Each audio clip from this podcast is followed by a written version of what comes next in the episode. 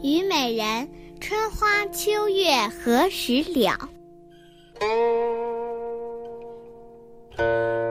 春花秋月何时了？往事知多少？小楼昨夜又东风，故国不堪回首月明中。雕栏玉砌应犹在，只是朱颜改。问君能有几多愁？恰似一江春水向东流。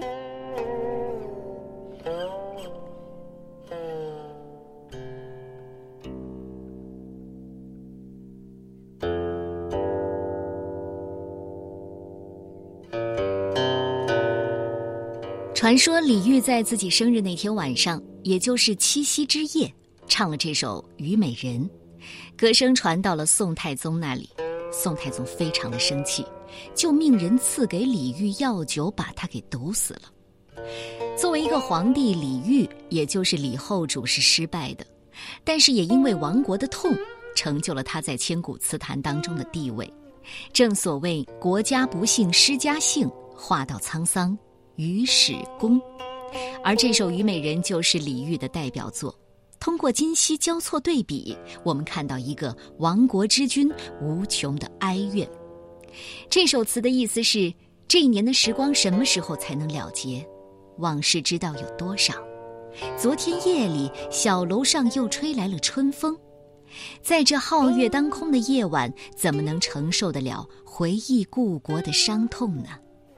精雕细刻的栏杆，玉石砌成的台阶，应该还在。只是怀念的人已经衰老，要问我心中有多少的哀愁，就像这不尽的滔滔春水，滚滚东流。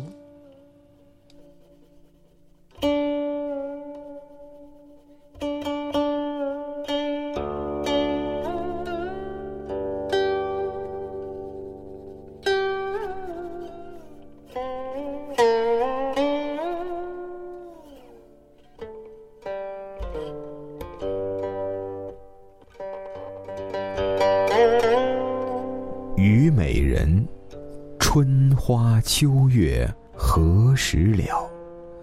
五代，李煜。